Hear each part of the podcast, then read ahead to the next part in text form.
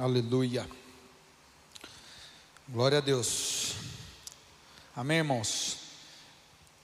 Vamos para a palavra. Você na sua casa, eu gostaria que você orasse por mim agora, que você pudesse interceder por esse momento, que o Espírito Santo possa usar a minha vida aí para transmitir a palavra ao seu coração. Se você puder orar agora, entregar esse momento ao Senhor, amém? Pai, em nome de Jesus, nós louvamos ao Senhor mais uma vez por estarmos aqui.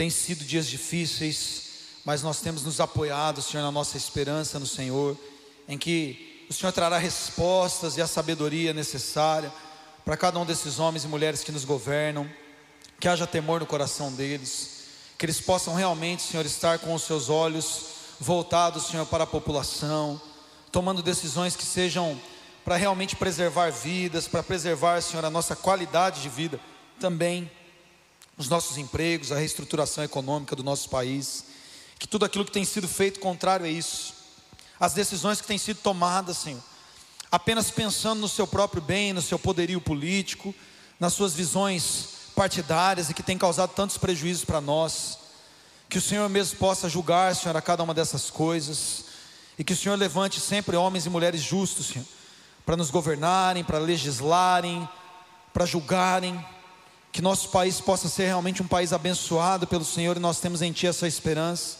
Nesse domingo em que nós nos lembramos com maior ênfase da Tua ressurreição, que realmente o Senhor possa trazer nova vida, Senhor, na nossa nação. Que o Senhor possa entrar com a tua provisão, o Senhor que ressuscitou, sendo a esperança, o primeiro daquele que veio dos mortos, possa ressuscitar pessoas que estão aí presos a aos entubadores, aos respiradores na UTI, sem expectativa nenhuma de vida, que possam haver muitos milagres nessa manhã. Muitas pessoas saiam dessa condição de enfermidade, muitas pessoas saiam dessa condição e desse diagnóstico de morte. Que a tua vida entre nas UTIs, que a tua vida entre nas enfermarias dos hospitais, que a tua vida entre nos pulmões daqueles que estão nas suas casas, vendo a sua saúde perdendo, sendo perdida, vendo a sua saúde desvanecendo. Age, Senhor, com o teu poder agora em nome de Jesus, o teu nome que é muito maior do que todo esse caos, do que toda essa doença, do que toda essa corrupção, do que tudo isso que tem trazido morte e tragédia. O teu nome é muito maior, Jesus, e é em ti que nós temos colocado a nossa esperança. Nós não confiamos na economia, nós não confiamos em nomes de governantes ou em partidos políticos, nós não confiamos em carros ou cavalos, nós confiamos no nome do Senhor, o nosso Deus, em quem nós temos crido, o Deus que é poderoso para reverter toda essa situação. E é a Ti que nós oramos e clamamos, Senhor, por intervenção. Nós não precisamos de uma intervenção política, nós não precisamos de intervenção do STF, nós não precisamos de uma intervenção militar, nós precisamos de uma intervenção divina, do poder do Senhor intervindo a nosso favor. E é a Ti que nós clamamos em nome de Jesus, Senhor. Faz milagres, Senhor, em nome de Jesus, Senhor. Nos capacita como Teus filhos nessa terra, Senhor, a sabermos usar as ferramentas corretas, as armas poderosas em Deus para vencermos o verdadeiro combate, para não nos distrairmos com outras coisas, mas para estarmos focados em qual é o nosso papel, a nossa posição. Nessa manhã, Senhor, em nome de Jesus, que o poder da tua palavra invada as nossas mentes, construindo os valores do teu reino dentro de nós, para a honra e glória do teu santo nome, é o que nós pedimos em nome de Jesus. Se você crê na sua casa, diga amém. E vamos continuar a palavra. Nós Pregamos a primeira parte de uma mensagem poderosa em Deus. Se você não ouviu, ela está disponível, mas nós queremos continuar. Então, para isso, eu vou ler novamente o texto central que está lá em 2 aos Coríntios. 2 aos Coríntios, capítulo 10.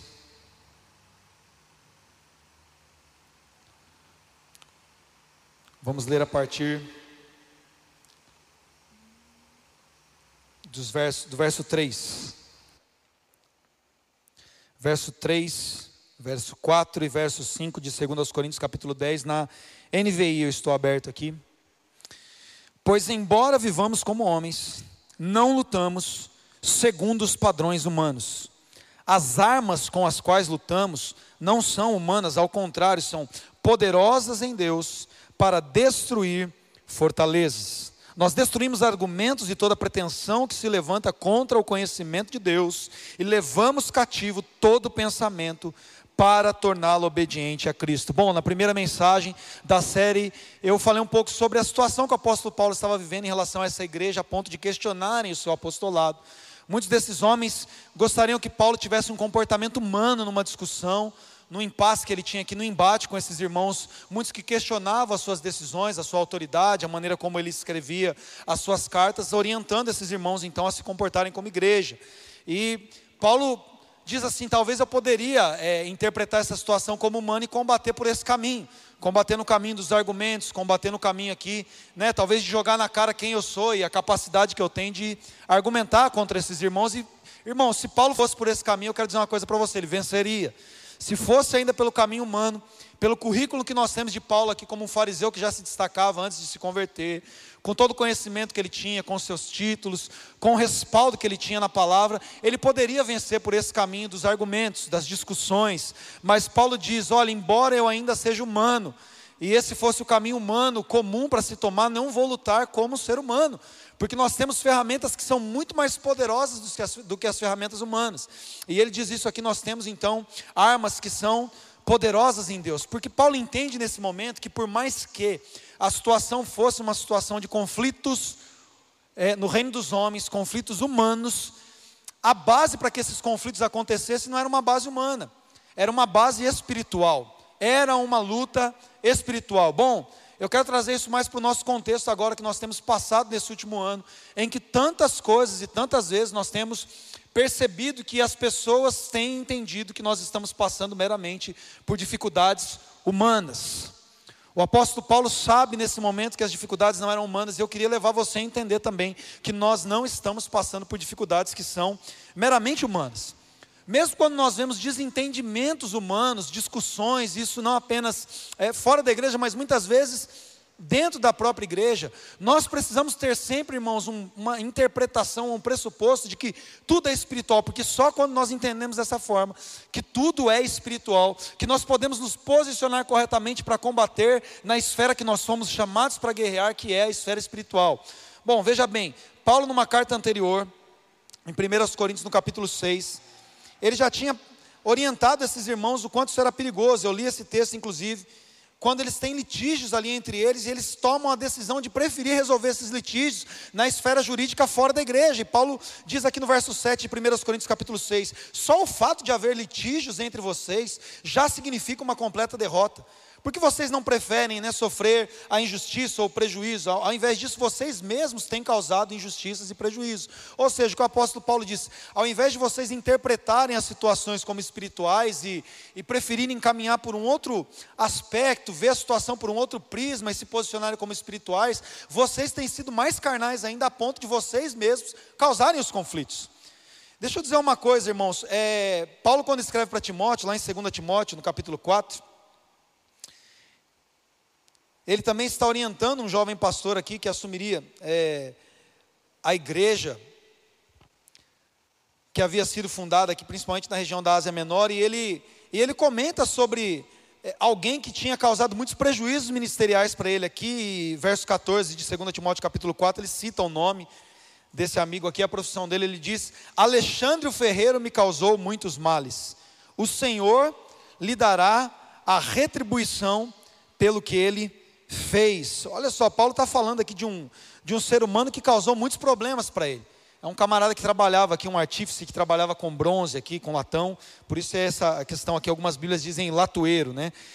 Depois a gente tem aqui é, Paulo falando de outros camaradas que tinham causado tanto problema para ele, que ele chega ao ponto de dizer, Emineu e Filetos, quais eu entreguei a Satanás para que aprendam a não blasfemar. E muitas pessoas, quando vem esse mesmo Paulo dizendo aqui, ó, prefiram sofrer o prejuízo, prefiram sofrer o dano, não usem argumentos humanos, mas depois vê Paulo falando, entreguei o cara para Satanás, pensa que Paulo talvez estivesse sendo contraditório, que Paulo estivesse, pô, mas Paulo fala para a gente sofrer o dano, agora está mandando os caras para o diabo que o parta. Não, não é isso que está acontecendo, irmãos. Deixa eu te dizer uma coisa: quando Paulo diz que entregou esses irmãos para Satanás, o que ele está dizendo é que eles entraram num nível ali de pecado espiritual em que a única forma de que esses irmãos pudessem celebrar o arrependimento e se voltar para Deus, provavelmente seria sofrendo muito, seria passando por um processo muito difícil, seria realmente ali sofrendo pela decisão deles para que eles pudessem se arrepender. Nós percebemos esse mesmo Paulo falando em relação à salvação através do fogo, né, dizendo que algumas pessoas que construíram de maneira errada no reino de Deus, seriam salvos como alguém que é resgatado do fogo, ou seja, pessoas que sofreriam muito dano, mas que seriam salvas, não pessoas que perderiam a salvação. Paulo sequer toca nessa possibilidade de perder a salvação, mas ele diz que essas pessoas vão pagar um preço muito alto pelo que elas decidiram fazer, e é disso que ele está falando. Paulo não está ali operando uma ira humana, e talvez esse seja o maior segredo, se nós fôssemos pensar em armas espirituais para avançar na mensagem, eu acredito que a primeira arma que nós temos, irmãos, como o próprio apóstolo Paulo diz aqui, que são armas horas de defesa, armas horas de ataque, seria uma arma de defesa, que é muito difícil para nós interpretarmos, mas é que muitas vezes a melhor arma que nós temos é aguardar em silêncio, é sofrer um pouco mais o prejuízo e não fazermos absolutamente nada na esfera humana não nos movermos na esfera dos argumentos, na esfera das discussões, não nos movermos por um determinado tempo até que nós podemos, possamos experimentar o Espírito de Deus acalmando a ira nos nossos corações. Quando nós temos apenas uma visão carnal das situações, nós somos muito tentados, inclusive, irmãos, a nos posicionarmos como rivais dos nossos irmãos. É isso que Paulo estava dizendo aqui aos Coríntios, na carta que nós lemos, na primeira carta, no capítulo 6, até o verso 7. Ele está dizendo: olha, vocês estão causando prejuízos aos irmãos, vocês estão entrando em litígios, e só o fato de vocês terem litígio já é uma completa derrota.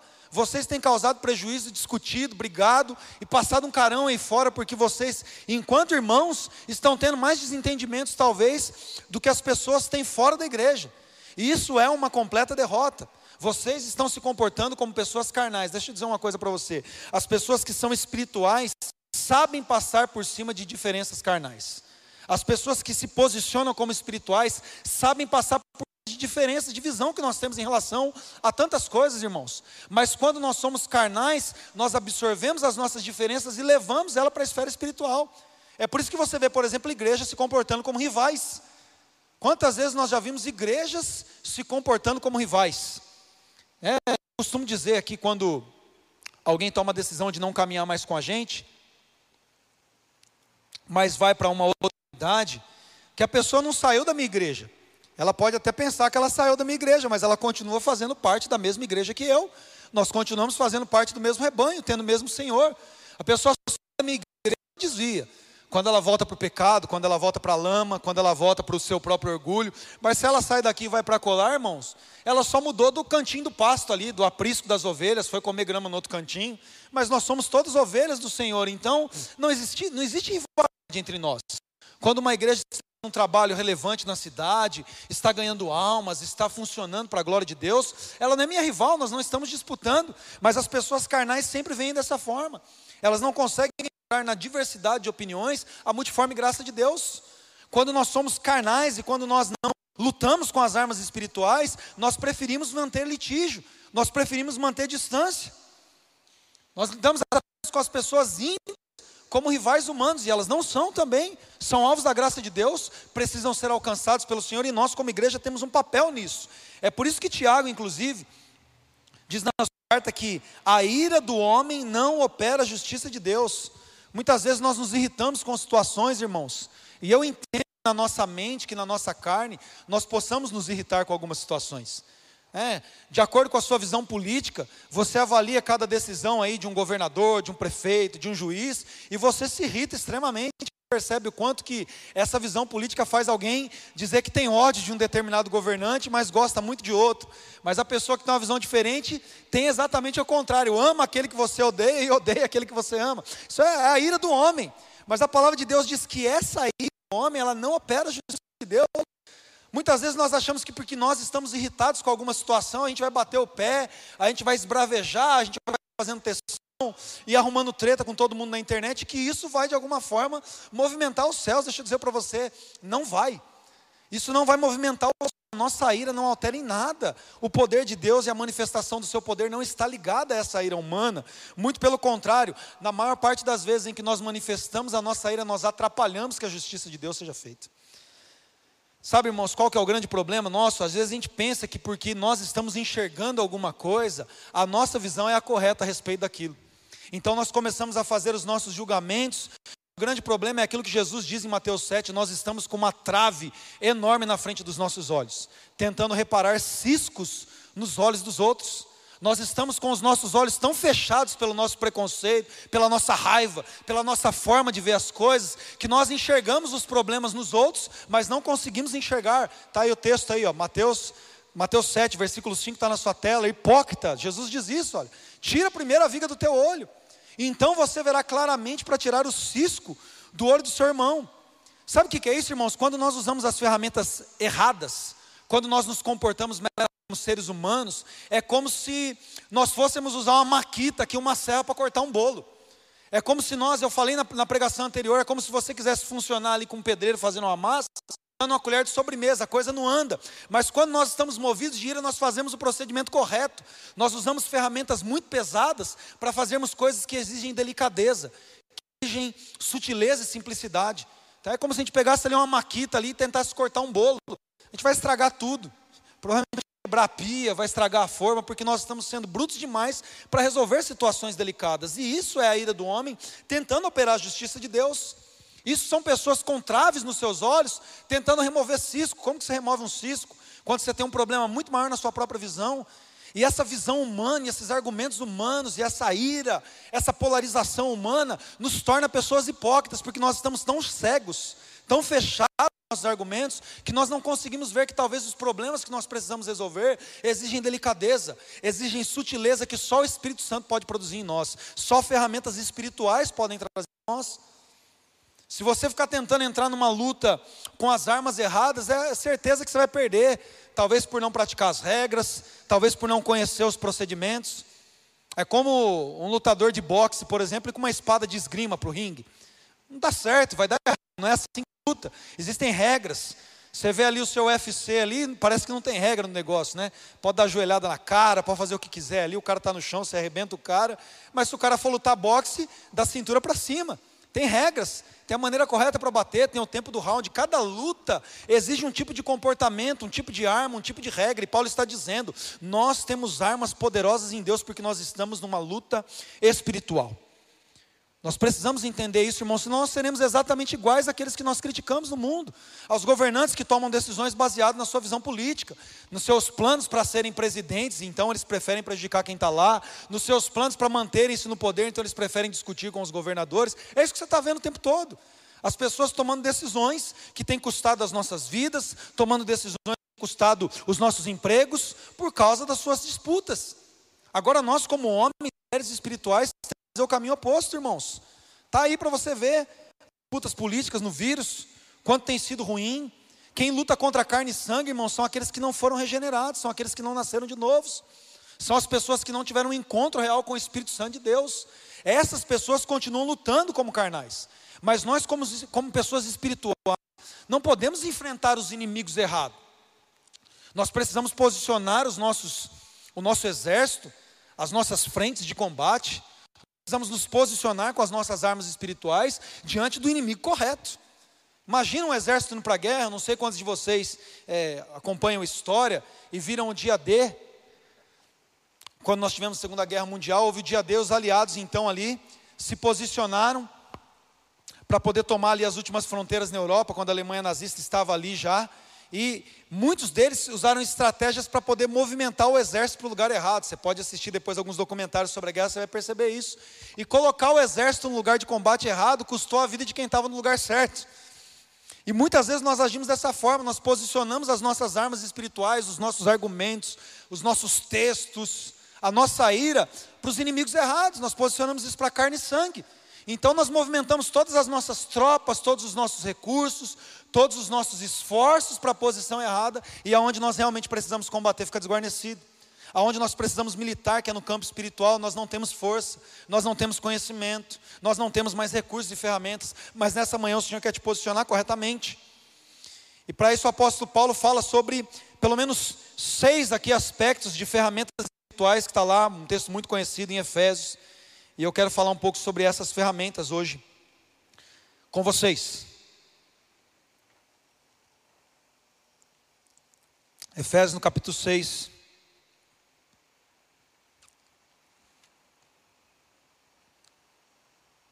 Paulo fala a partir do verso 10.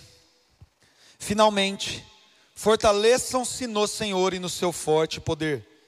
Tem uma palavra que está no nosso canal especificamente sobre esse versículo, palavra que chama força, está no podcast da Igreja Burn lá no Spotify, mas está no YouTube também, onde eu falo especificamente sobre esse versículo. Mas nós vamos continuar a leitura aqui, verso 11: Vista, vistam toda a armadura de Deus, para poderem ficar firmes contra as ciladas do diabo, pois a nossa luta não é contra seres humanos. Olha aqui, irmão, a nossa luta não é contra seres humanos, mas contra os poderes e autoridades, os dominadores desse mundo de trevas, contra as forças espirituais do mal nas regiões celestiais.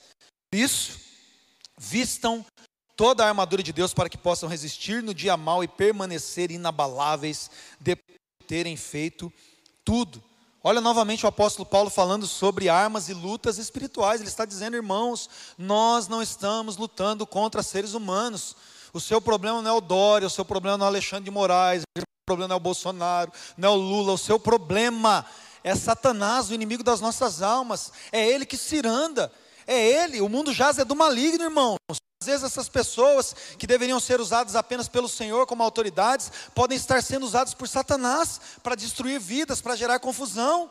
E nós estamos então nos posicionando contra seres humanos. Nós estamos nos posicionando com argumentos humanos. Então nós deixamos de posicionar os nossos exércitos, os nossos esforços numa luta que é espiritual. Paulo deixa muito claro. Só poderes e autoridades, dominadores de mundo de trevas, forças espirituais nas regiões celestiais, não é na região terrena.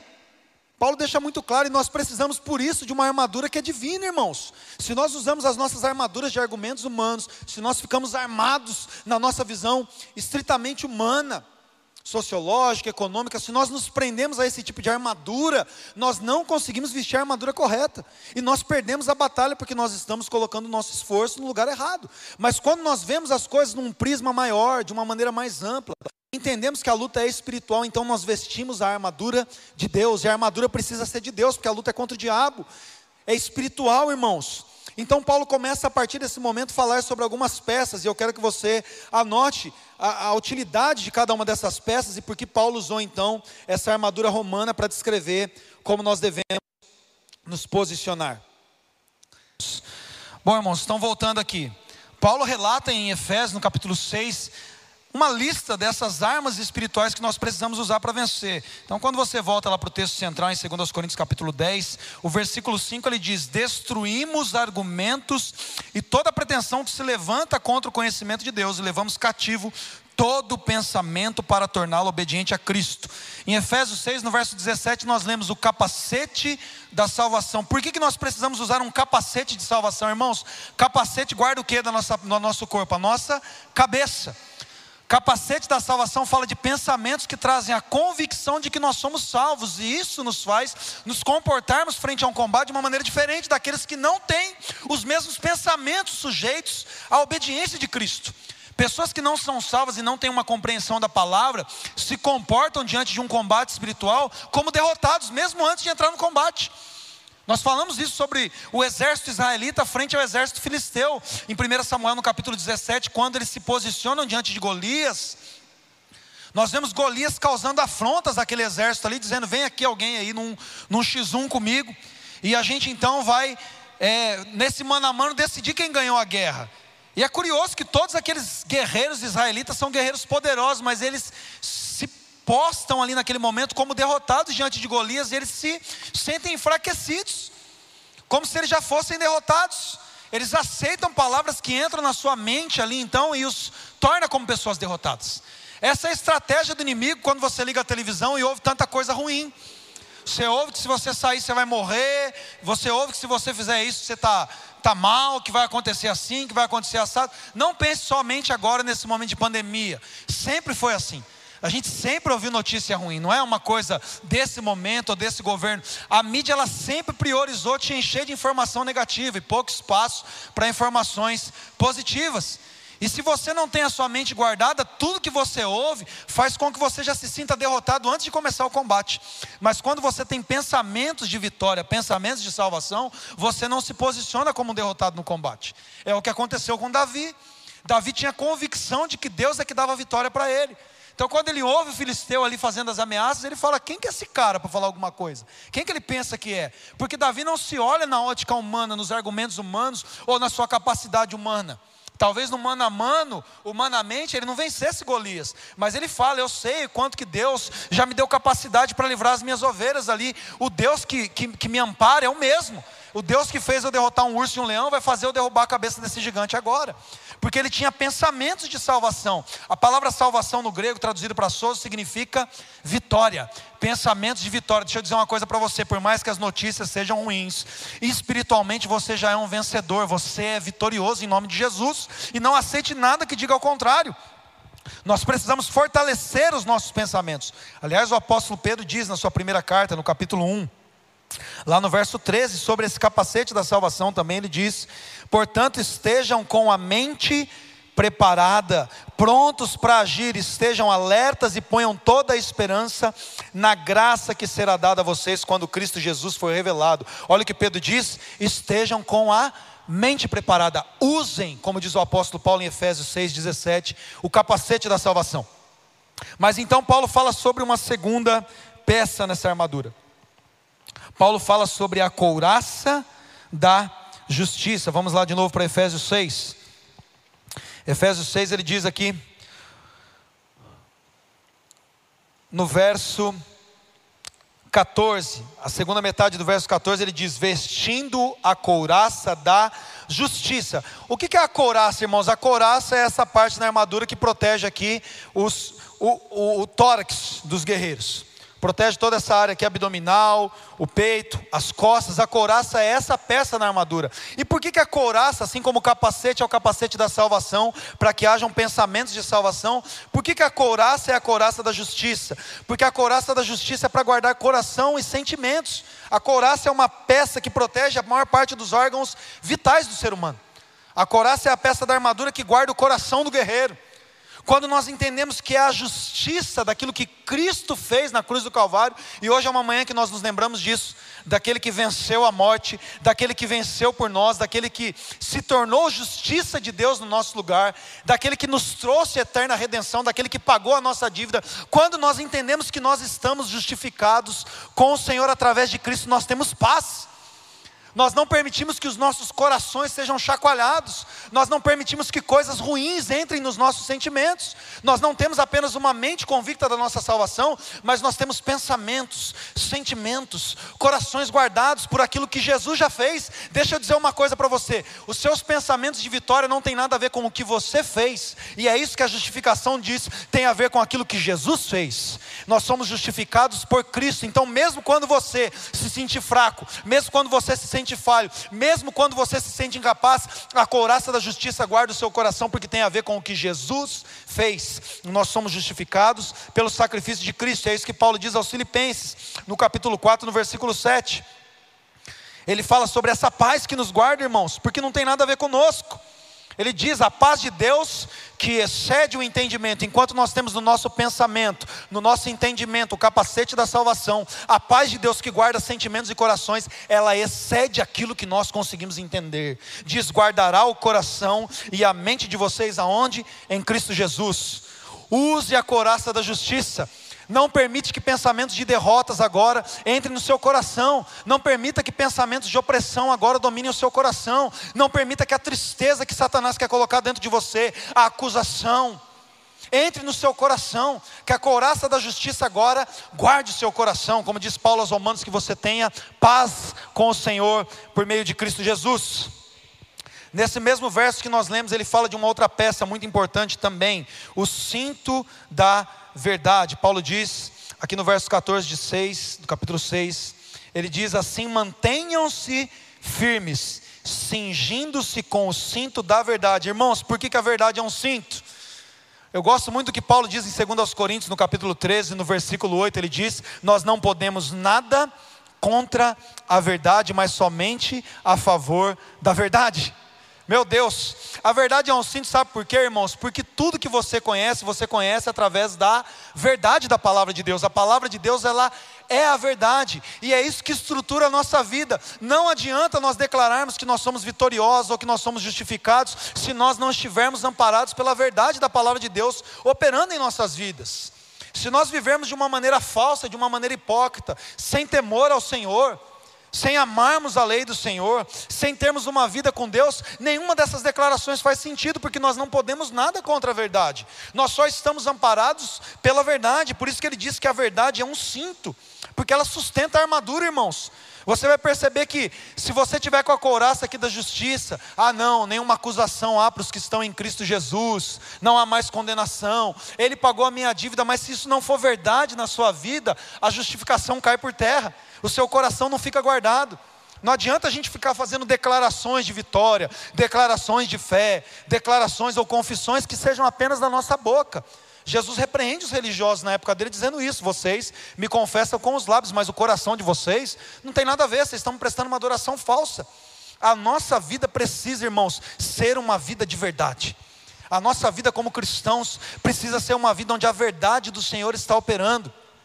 Jesus diz isso em João capítulo 8, versículo 32: se vocês conhecerem a verdade, a verdade vai libertar vocês.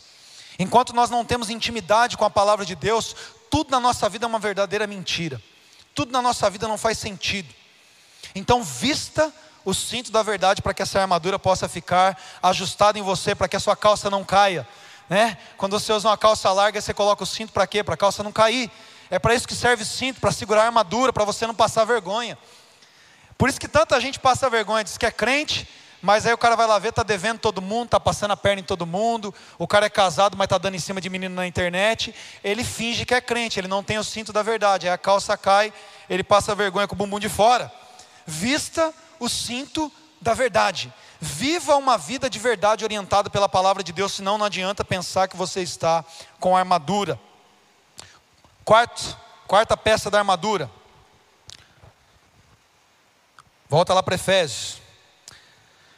Quarta peça da armadura diz assim, continuando a leitura, verso 15: E tendo os pés calçados com a prontidão do evangelho da paz. Eu amo a, a, maneira espiritual que Paulo usa as peças da armadura. Por que, que o evangelho aqui é um calçado, irmãos?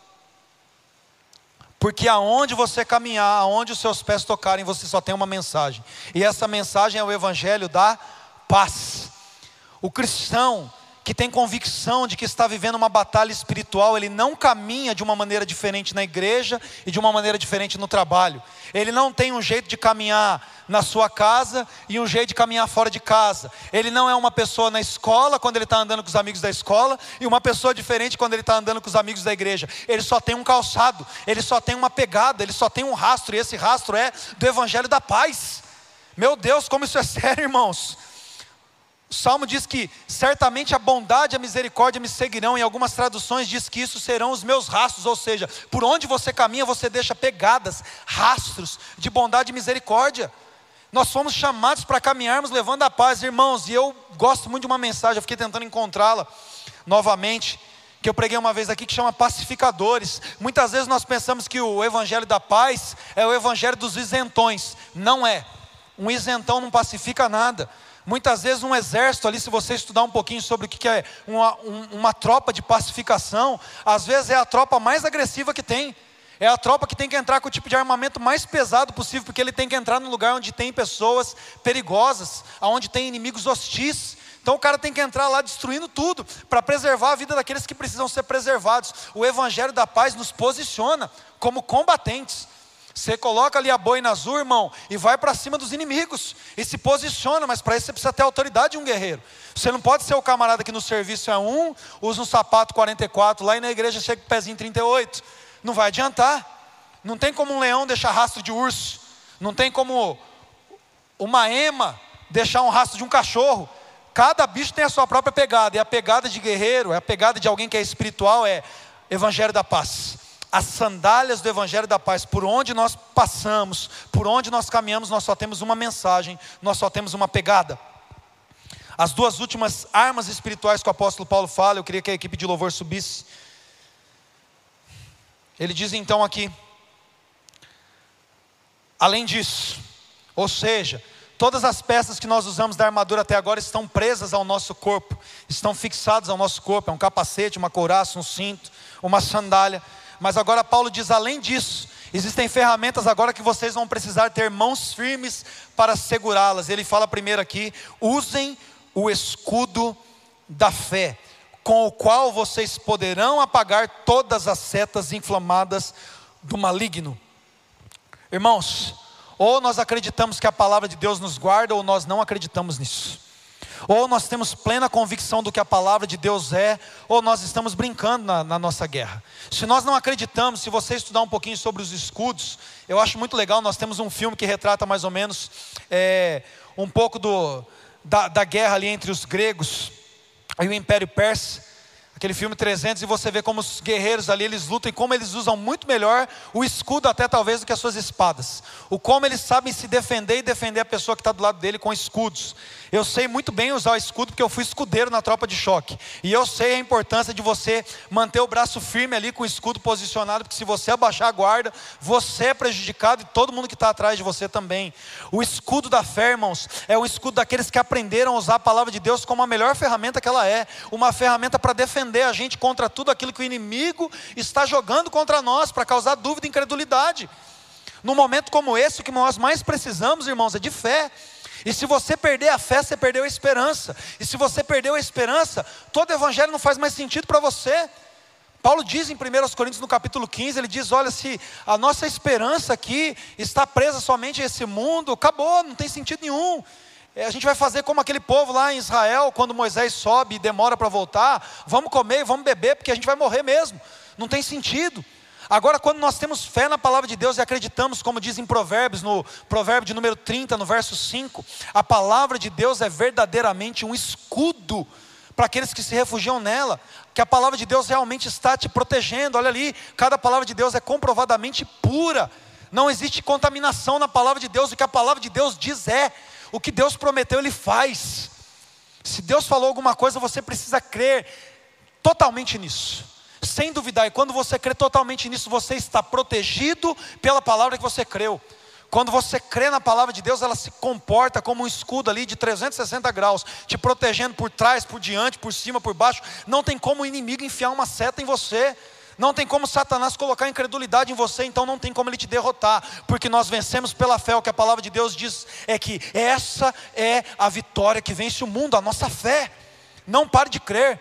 Mantenha o seu braço firme segurando o escudo da palavra de Deus, para que nenhuma das mentiras de Satanás encontre espaço em você e te derrotem e te derrubem, mas para que você possa ficar em pé e não somente você ficar em pé, mas para que você possa proteger as pessoas que estão na sua retaguarda, proteger as pessoas que estão caminhando ao seu lado. Deus colocou um escudo na sua mão não é apenas para você se proteger, mas para você proteger todos aqueles que dependem de um homem e de uma mulher de fé caminhando nessa terra.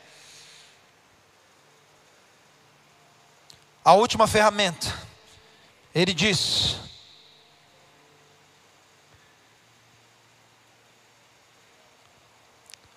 texto em Efésios é a primeira. Cadê?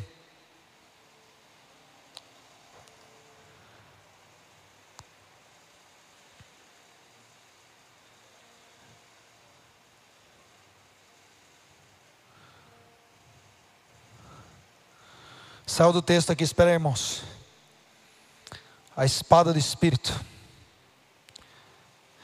Verso 17 diz: depois do capacete da salvação, usem o capacete da salvação e a espada do Espírito, que é a palavra de Deus.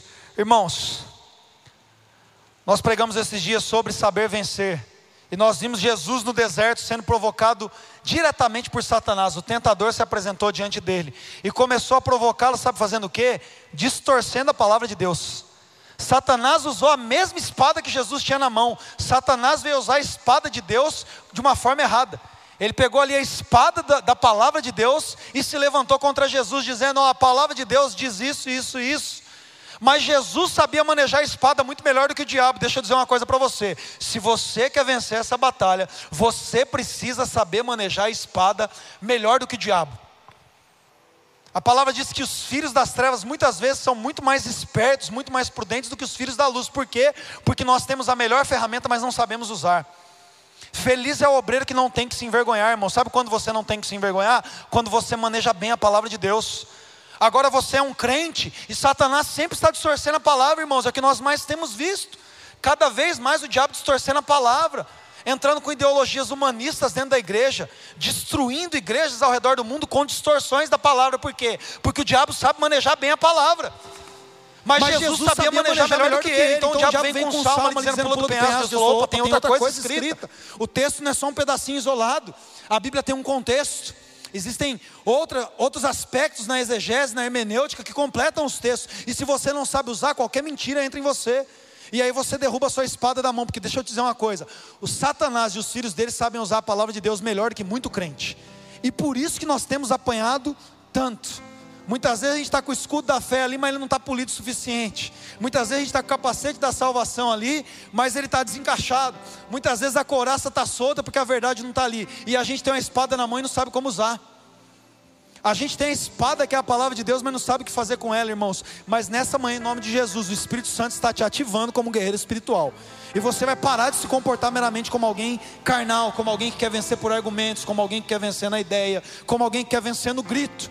E você vai se comportar como uma pessoa espiritual agora, usando armas que são poderosas em Deus para calar Satanás, para vencer o poder do maligno para não permitir que dardos inflamados entrem em você, para não permitir que argumentos humanos que querem destruir você na sua posição possam te derrotar. Nessa manhã, em nome de Jesus, assim como o Senhor venceu a morte, assim como o Senhor venceu o inferno e venceu o mal, Ele está te capacitando para se posicionar como um homem, uma mulher espiritual que vai usar armas que são poderosas em Deus para destruir todas as fortalezas que têm se levantado contra nós como igreja.